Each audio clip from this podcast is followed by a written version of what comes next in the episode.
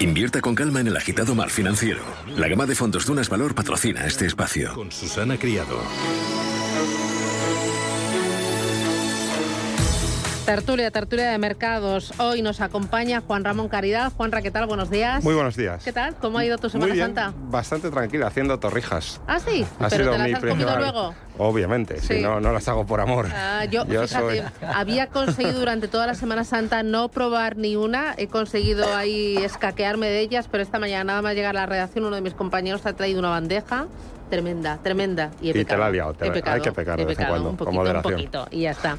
Juan Ramón Caridad es director académico del Máster de Finanzas e Inversiones Alternativas FIA. Nos acompaña también eh, Juan Martín Valiente. Juan, ¿qué tal? Buenos días. Susana, muy buenos días. ¿Qué tal? ¿Cómo lo llevas? Fenomenal, la verdad.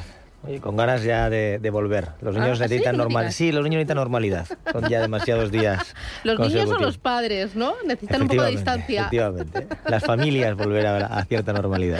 Juan Martín Valiente, socio de MCH Investment Strategies. Eh, Nicolás da Rosa, Nico, ¿qué tal? Buenos días. Hola, muy buenos días. ¿Tú qué tal? Muy bien, estuve por la, con la familia política y por Badajoz. Ah, ¿y bien? Muy bien, muy bien. Mucho ¿Comiendo calor, jamoncito muy del bien. rico? Sí, sí, impecable. Bueno, eh, Nicolás da Rosa es International 6 de DIPAM para España y Portugal. Eh, Ricardo Comín, Ricardo, ¿qué tal? Buenos días. Buenos días, ¿qué tal? Sabes que hombre precavido vale por dos, ¿no? Eh, sí, lo sé, pero no sé Ah, por qué. ah, ah, no, lo digo porque me contaba que ha decidido no venir en moto por si acaso caía Ah, hoy una buen, un buen chaparrón, ¿no? Exactamente, exactamente. Estaba deseando venir en moto, pero bueno, han amenazado a los hombres del tiempo, que la vuelta iba a ser muy dura. Con parece mentira, ¿no? Yo he oído que incluso van a bajar hasta 15 grados eh, las temperaturas. No sé, la verdad es que no tiene ninguna pinta, pero bueno, me- voy a, voy a, hacer, voy a hacer caso, me lo voy a creer. Ricardo Comín es director comercial en Bontobel para Iberia. Oye, ¿cómo veis los mercados? ¿Qué os preocupa? Eh, con- ¿Qué tenéis ahí en mente? Juanra, arranca tú. Es increíble la dispersión que hay entre bancos centrales, cómo nos volvemos a desayunar con Japón y probablemente este miércoles con China eh, extendiendo su política monetaria, haciéndola más expansiva en Europa, recibiendo críticas por no hacerlo, en Estados Unidos subiendo tipos y, y todo el mundo inquieto, preocupado por la demonizada esta inflación. Así que yo creo que eso es claramente oportunidad. Luego también hay que mirar de reojillo las nuevas reformas, que las nuevas eh, regulaciones que está teniendo el sector tecnológico en China, que han representado caídas moderadas, pero, pero es verdad que, rompen un poco el, el ritmo y el sentimiento de un sector que ya estaba muy castigado. Y, y la gran interrogante también va a ser eh, hasta dónde va a ir la inflación con unos niveles de inventario tan bajos, tan reducidos y con tan poco margen de maniobra a nivel de materias primas. Eh, oye, lo de la dispersión de los bancos centrales. eh, eh, hablabais, hablas de, de oportunidad. ¿Cómo veis la actuación de los bancos centrales eh, Estados eh, Unidos, eh, yendo bastante deprisa, ¿no? Y bastante agresivo. Europa, como decía Juanra, de momento stand-by y chutándole todavía más estímulos Japón y, y China. Eh, ¿Cómo veis este escenario?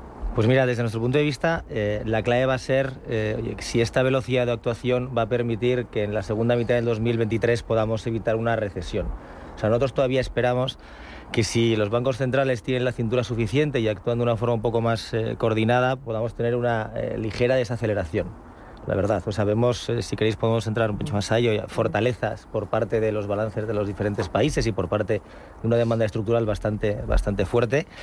Y lo que necesitamos ahí es niveles de actuación mucho más coordinados desde nuestro punto de vista. Efectivamente, como apuntaba Juanra, Europa eh, por el momento ni está ni se la espera y nosotros pensamos que tiene que empezar a acelerar y sobre todo si empezamos a mirar un poquito más hacia Asia, es que ya, ya no es solo Japón, es que tenemos Nueva Zelanda y tenemos una serie de países asiáticos que ya están subiendo tipos de una forma más agresiva, con lo cual pensamos que la, la dinámica y la clave para nosotros es que termine de determinar cuál va a ser el tipo de interés de equilibrio. Necesitamos un tipo de interés de equilibrio mucho más alto del que vivimos en la última expansión eh, económica tras la crisis financiera del 2010. Bueno, en Latinoamérica hay algunos bancos centrales que vienen subiendo tipos de interés desde hace ya algunos meses y en algunos puntos de Europa también.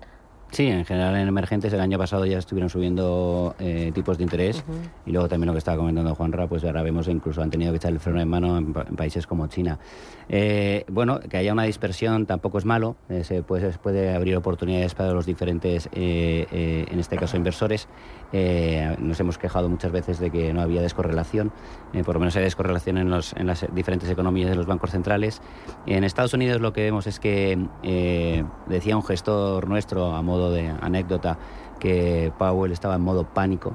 Eh, y pánico eh, quería, quería, decir como que quiere subir muy rápidamente los tipos de interés, eh, preveyendo que en el año 2023 tenga que tener algún tipo de em, em, armamento o pólvora para poder luchar contra una posible estaflación o, o una bajada del crecimiento. Entonces no, descartamos que pueda subir incluso 0,50 en mayo, 0,50 también en junio, eh, pero eso está, dentro está incluido ya un poco dentro de lo que es eh, la curva eh, o el dibujo de la curva. Es verdad que en, Europa han dicho que nada de subida de tipos, pero también tienen a partir de, a partir de verano empieza una eh, no compra de activos bastante agresiva y que se lo digan en este caso también a, la deuda española, que vamos a ver cómo, cómo reacciona. Con lo cual, eh, no todo se queda solamente en, en subida de tipos de interés, sino también en, la, en, el freno de compra de compra de activos, que hasta ahora ha sido eh, numerosísimo.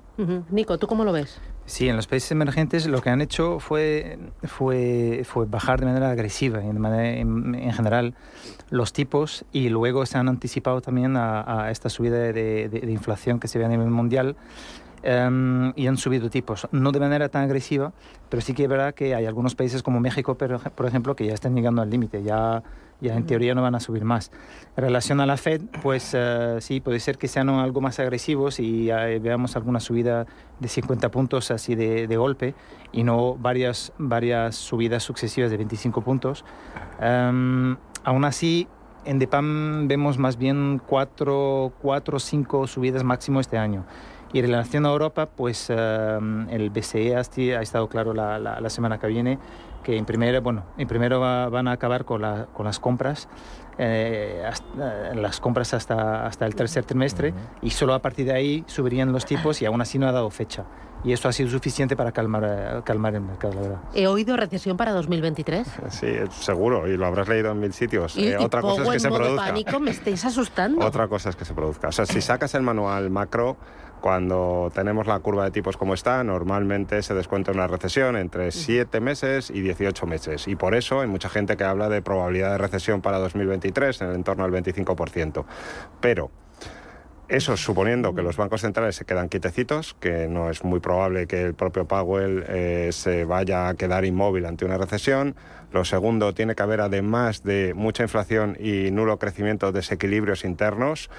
Y no aparece en Estados Unidos con pleno empleo, con el sector inmobiliario tan sólido, con las compañías llenas de cash. Y luego tenemos en China, hemos tenido los datos recientitos, recién salidos del horno, están en crecimientos entre el 4,5 y el 5%, con lockdowns y con enfriamiento de la economía y ahí tenemos los datos de producción industrial y de formación bruta de capital fijo. Así que, como todo, eh, el miedo es libre, pero de momento no hay evidencias.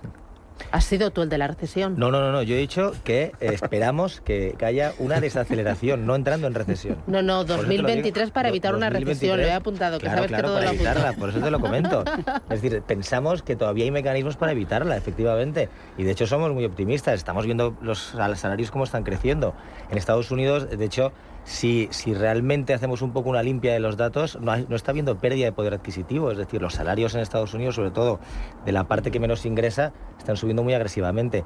En Europa no lo estamos viendo todavía, pero porque en Europa al final tenemos mucho más salarios gestionados por convenios. Entonces, en cuanto empiecen a renegociarse estos convenios, veremos también subidas salariales en Europa. Entonces, oye, eh, como apuntaba Juanra, de verdad que nosotros pensamos que se puede librar, obviamente está ahí, y es que ese run run es el que nosotros queremos evitar, que ese run run al final que la gente viene comentando, oye, pues lo, consigamos librar gracias a una buena gestión de los, de los recursos de los bancos centrales. Oye, y este desajuste que hay en los bancos centrales, cuando habláis de oportunidad, por ejemplo, en el mercado de la renta fija, ¿qué oportunidades se está abriendo ya? Bueno, eh, nosotros seguimos pensando que la gubernamental eh, no es lo más atractivo que hay en este momento aunque probablemente haya inversores que poco a poco vayan volviendo eh, según, eh, según, se dé la ampliación, en este caso diferenciales, o lo que vayan pagando los diferentes gobiernos. Y, y somos positivos en este caso con la deuda corporativa, porque los ratios de endeudamiento de, los, de, las, de las empresas en general no son malos, los, los ratings están creciendo, y luego si nos vamos a algún tipo de, de, deuda, como por ejemplo la bancaria, T1, la subordinada, eh, en una subida de tipos los bancos siempre están eh, beneficiados, es decir, eh, nos van a fastidiar a los que tenemos hipoteca, pero los bancos van a ganar más dinero. Si los bancos estaban tremendamente saneados durante estos años, después de la travesía en el desierto del año 2008, creemos que con mayores beneficios pues, pues hay puede haber un mayor interés por la parte de la deuda bancaria, con lo cual lo que es la deuda corporativa bancaria puede ser algo interesante en cuanto a la renta fija. Por la parte de renta fija, ¿oportunidad dónde veis? Sí, nosotros vemos más bien en deuda emergente, o sea, ir a emergente. Ir a emergente, sí, ahí tenemos bonos todavía que pagan cupones del 6,5. Um, selectivo, evidentemente, pero dentro de la renta fija, eh, la verdad que es, eh, es de los pocos activos que, que, que están en positivos. Uh, ir en, en, en, sí, en, bonos gubernamentales de renta fija, uh, moneda local, moneda local importante. Uh, la verdad que desde el inicio del año está activo, está en positivo en partida debido a, a, a, la moneda. Y luego, si realmente, como la renta fija está tan complicada, pues lo mejor yo creo que es dejarlo en manos de, de profesionales y ponerse en un fondo eh, que hace su propio asset allocation y, y, dejarlo que maneje los diferentes tipos de crédito o de renta fija de manera a rascar ahí algo. ¿Estás pensando una maldad? No, no, no, no. Estás poniendo caras. Eh, es que, es que seguimos, eh, nosotros seguimos muy fuera de renta fija todavía. Nada. Seguimos únicamente teniendo... ni el inversor más conservador, ni por descorrelación, nada. O nos olvidamos de la renta fija seguimos únicamente en bonos ligados a la inflación y sé que están caros o pueden parecer caros. Pero ya llegamos tarde a los No, todos ponen el, precio en relativo. Pueden parecer caros en el momento actual, pero es que nosotros pensamos que, la, que, la, que el tipo de interés real va a estar en negativo de una forma estructural en el, en el larguísimo plazo. Entonces, mientras vayas manejando un poco ahí la, la duración, eh, sí que pensamos, y siendo selectivos, centrándonos mucho más en Reino Unido y detrás en Estados Unidos, nosotros es lo único en lo que estamos haciendo por el momento. En renta fija. En, en Estados Unidos. Es lo más complicado ahora, ¿no? Sí, y entretenido. Siempre es lo más entretenido. En, en Estados Unidos, por mojarse, crédito inmobiliario americano. En Europa, este con Ricardo, deuda de bancos, deuda subordinada y en emergentes también renta fija emergente en divisa local es el activo, ha sido el patito feo durante una década y, es que solo tiene potencial eh, con cuidadín con el dólar, pero sí que es verdad que ahí hay valor. Y luego la gran apuesta en renta fija es por la dispersión de los bancos centrales, porque no todos los tramos de las curvas funcionan igual y las diferencias cuando se habla de inflación entre un país y otro son enormes. Los fondos global macro de renta fija son los que ahora mismo están teniendo mejor comportamiento y los que tienen el potencial rentabilidad de riesgo más alto, sin lugar a duda, dentro del mundillo de renta fija. Eh, voy a la primera parada publicitaria. Ha habido también otra provocación antes, hoy no sé cómo estáis, el tema de la, de, la inflación. Sí, vosotros, o no sé, ah. estaré yo sensible, me lo tomaré todo eh, inflación. ¿Dónde veis el techo? Y eso creo que ha sido tú, Juanra. Publicidad y vamos con ello. En Intereconomía, la tertulia capital.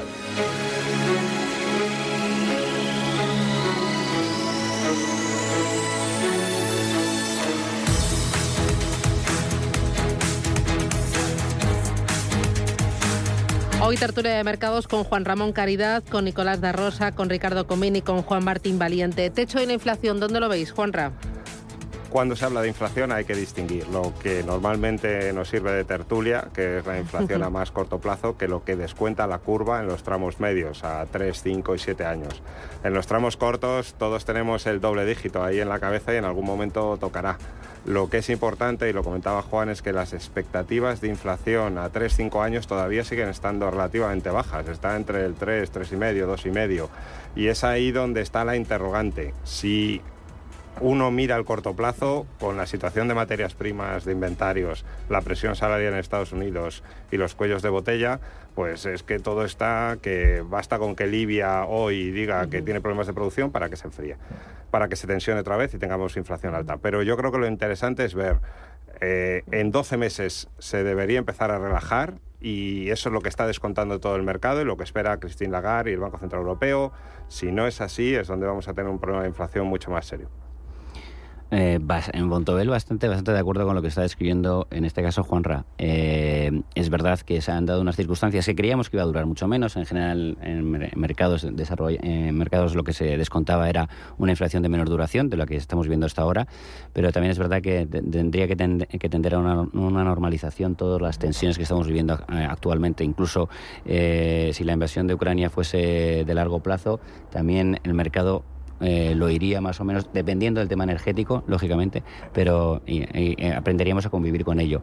Y lo que también hemos dicho siempre en Montobel, hay tendencias de largo plazo que son desinfraccionistas. O sea, los países están más endeudados que nunca, una subida muy fuerte de los tipos eh, los machaca en cuanto solamente a pago de intereses, la, demografía, la población está muy envejecida, esto hace que haya un menor consumo, en teoría, aunque nos lo haya animado el tema de volver a llevar una vida normal, y luego, por otro lado, está todo el tema de digitalización, que también debería ser un factor eh, de bajada, en este caso, de, la inflación. Y esas son tendencias de largo plazo. Eh, luego está lo que estamos viviendo en el, ahora mismo en la, más rabiosa actualidad. Sí, bueno, lo comentaba antes, es decir, la expectativa en el largo plazo sigue, sigue bastante, bastante anclada y ahora mismo nosotros pues, nos fijamos mucho más eh, intentando quitar el ruido del corto plazo de sectores más energéticos o cuellos de botella que entendemos que tenderán a, desestresarse. Oye, ¿cómo está el sector servicios? Y, el, sector servicios al final te está aportando mucho por la vía inmobiliaria. La vía inmobiliaria es la que más rápido reduce esa presión inflacionista cuando hay una subida de tipos. Entonces, pues oye, es, es un poco lo que tendemos a pensar que la parte en el largo plazo no debería descabalgarse. Eh, en este escenario de alta inflación, aunque esperamos que se modere en los próximos 12 meses, eh, ¿qué tipo de compañías, qué tipo de sectores son las que se pueden beneficiar o, cómo protegernos de esa inflación, Nico? Pues mira, hay, un sector claro que son los rates. aquí en España lo que son las SOSIMIS. Eh, en Dipama hay una especialidad muy fuerte en los rates europeos. ¿Y por qué los rates? Porque al final es una cobertura, no es perfecta la inflación, pero es casi perfecta. ¿Por qué? Porque los contratos eh, los contratos, a pesar de ser a largo plazo, a 5, 6, 7 años, pues al final hay una cláusula en las que se revisa la inflación anualmente. No es así en todos los países, eh, en Inglaterra, por ejemplo, no es exactamente eso, pero en la mayoría de los países europeos sí. Y eso hace que, evidentemente, es muy, un, activo muy atractivo. De hecho, en, el fondo este de Depam en concreto, para daros una idea, el fondo eh, está cayendo 2%. Estamos hablando de un fondo de renta variable. La renta variable en general está cayendo 10, 15, 20%, ¿no? ¿Y por qué cae 2? Pues debido a eso, de tener una beta inferior. ¿Y por qué? Pues porque es una cobertura casi perfecta de la inflación. Mm, renta variable como protección al, al, a la alta inflación, ¿qué más tenemos para protegernos o para aprovecharnos? El sector tradicional, porque le afecta poco las subidas de precios y su demanda es muy inelástica, es el sector del lujo. Si hay inflación y subida de tipos de interés, o sea, si la curva positiviza un poco, claramente el ganador es bancos y obviamente el perdedor es o hay que intentar infraponderar tecnología.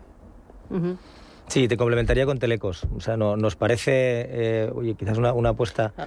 no en el mundo tan tan súper procíclico, pero sí que es verdad que en la parte más value ahora mismo, oye, con un entorno en el que tenemos posible subida de tipos, nos parece un posible refugio bueno. Porque ahora somos más value. ¿Ahora está funcionando mejor el value? bueno, la pregunta es, eh, ¿quién no quiere comprar empresas que crezcan más que las otras? Eh, yo creo que todo el mundo. ¿Quién no quiere comprar empresas baratas? Yo creo que todo el mundo. Al final, eh, nosotros nos, nos, gusta más la idea de empresas de calidad, empresas que tengan en un momento dado bueno, barreras de entrada importantes y sobre todo empresas que, gracias a estos dos primeras características, puedan aguantar una subida de de, precios eh, en cuanto a, venta al público.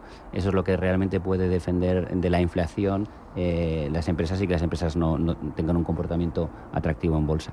Pero bueno, lógicamente, si las puedes encontrar baratas, mejor que mejor. Y si, eh, y si son empresas que crezcan más fuerte que la media, pues también mejor que mejor. estamos ahora en periodo de resultados empresariales. ¿Cómo están siendo las, las cuentas de las compañías y qué esperáis en Europa y en Estados Unidos? En Europa quizás más deteriorados los resultados por el tema de Ucrania. Bueno, y en Estados Unidos eh, los bancos están saliendo y es verdad que las expectativas solamente por comparables son algo más flojas, pero todo es... Eh, estamos en un momento donde puedes ver el vaso medio lleno o medio vacío. O sea, las compañías siguen creciendo a ritmos aceptables, siguen muy lejos de descontar perspectivas de recesión o esta inflación agresivas, pero es verdad que por comparables, pues ahí hemos tenido resultados de JP Morgan o Bank of America que te, que te un poco te, te animan a al menos quitar algo de riesgo al no ser tan agresivo a la hora de construir carteras. Porque eh, está funcionando mejor Estados Unidos por el tema de la guerra de Ucrania, que el tema de la guerra no lo hemos tocado. Está funcionando no solo por el tema de la, de la guerra de Ucrania, sino un poco por, por fortaleza de, de demanda interna del, de la propia economía norteamericana. Estoy con Juanra que al final aquí lo que estamos ahora mismo sobre todo buscando es compañías que no estén quemando caja. Es decir, al final lo que tienes que buscar es, es crecimiento, ventas y en un entorno como el actual, oye, que ese crecimiento no venga porque estás debilitando tu balance. Entonces, ahí es cierto que en una economía como la norteamericana, con pleno empleo, está funcionando muy bien. Y yo de verdad no dejaría de, de lado la parte asiática. Nosotros estamos viendo mucha oportunidad eh, ahora mismo. O sea, es, es, verdad que bueno, tiene esta dicotomía de cómo se está comportando China ¿no? con respecto a la guerra que tú, que tú comentabas, pero es un año clave para, para China actualmente. En octubre tenemos Congreso General del, del Partido Comunismo, donde supuestamente hoy a Xi Jinping se le va a nombrar ya un poco, por así decirlo, líder líder absoluto. Eh, China viene dos años seguidos exportando más de lo que se esperaban, con lo cual saben que este año tienen que dinamizar economía interna y estar un poco en ese punto de equilibrio en cuanto a llegar con muy buenos datos económicos a octubre, a la par que mantener una buena política de COVID eh, restrictiva. Entonces nos parece una economía que hay que mirarla muy, muy de, de cerca porque puede despertar muchas oportunidades. ¿También estáis viendo vosotros oportunidad en Asia, China incluido? tanto por la parte de renta variable como por la parte de renta fija, ya lo comentabas tú antes, Nico, pero por la parte de renta variable también.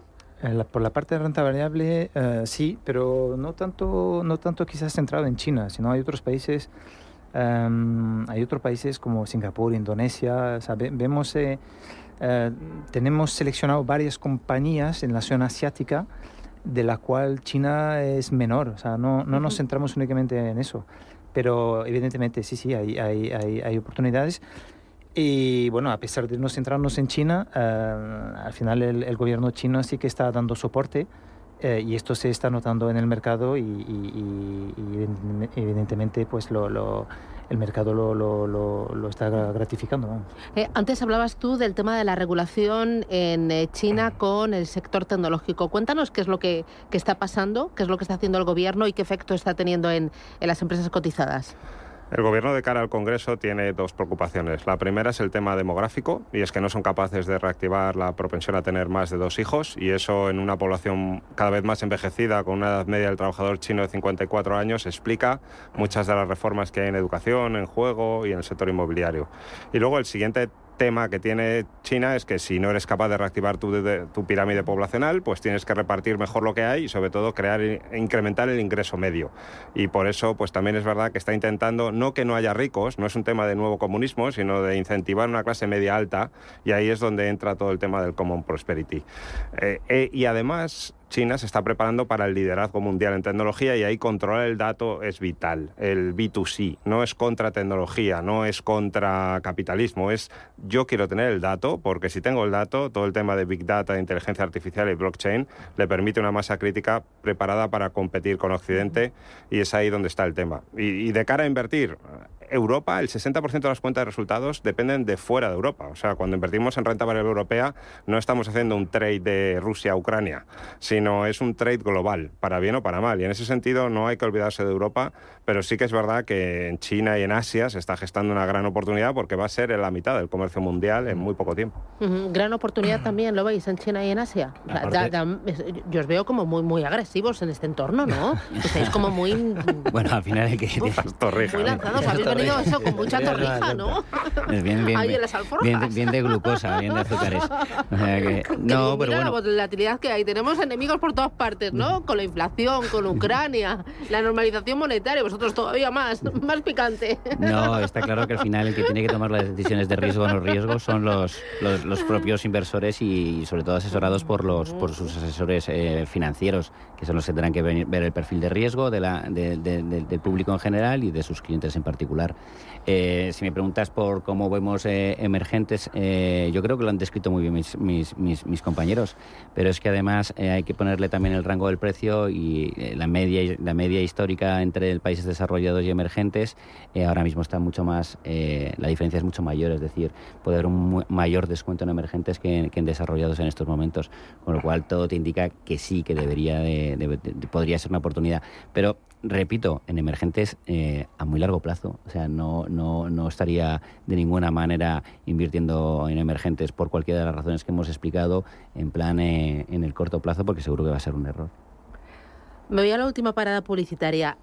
¿No hay exceso de complacencia en los mercados o no hay exceso de complacencia o decir, va, esto pasará, hay que aguantar las posiciones? Eh, con un ahorrador, tanto el conservador eh, que solo aspira a eh, mantener su patrimonio en un entorno de alta inflación, bueno, que aspira, que me parece que ya es mucho, pero no hay exceso de complacencia y no hay exceso hacia volcarnos a renta variable para un ahorrador conservador que ya está sufriendo eh, invirtiendo en renta fija o en, o en mixtos y en un entorno donde vamos vemos lucecitas rojas por todas partes? Em, eh, me, lo podéis explicar? Em, ¿No estamos em, al final eh, empujando en exceso al ahorrador español hacia activos de riesgo? O bueno, es que no hay otra. O bueno, publicidad y me lo contáis, que tengo ahí un poco de lío. En Intereconomía la tertulia capital.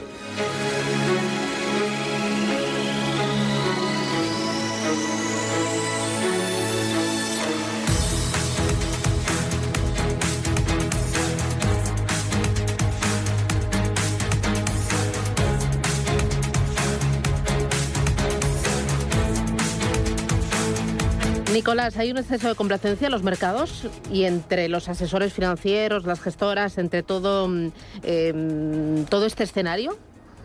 No, lo que hay es, es, ser selectivo, es ser selectivo, eh, estar bien asesorado, eh, diversificar. O sea, son siempre palabras que solemos eh, decir, pero es verdad, es verdad y al final eso es lo que te permite surfear un poco pues eh, esto eh, los mal momentos no eh, hemos acabado el primer trimestre con un, sabor un sabor, un sabor, de boca un poco picante desagradable por tanta incertidumbre por tanta tantas correcciones tanto en renta fija sobre todo en la parte en la parte la parte corta de la curva pero también en renta variable. Y, y eso o sea lo que hay que estar es diversificado Eh, bien seleccionar. O sea, antes os hablaba de los rates, es uno de los sectores, una alternativa a, tener en cuenta.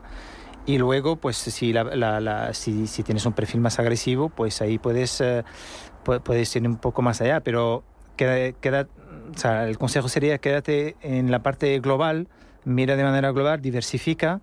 Em, no miras únicamente el value, que a lo mejor tiene un, una vida de tres meses, eh, porque dentro del value pues tenemos el value que no vale nada, entonces pues mañana tampoco valdrá, y, tienes el value que efectivamente tiene algo de crecimiento y ahí tiene sentido, pero no te enfocas en eso y, que tengas una cartera diversificada entre cosas más value eventualmente, pero no te olvidas que al final lo que hace, lo que hace con el crecimiento de una compañía es, su, su, potencial futuro. Eh, ¿Tú crees que hay exceso de complacencia en el mercado?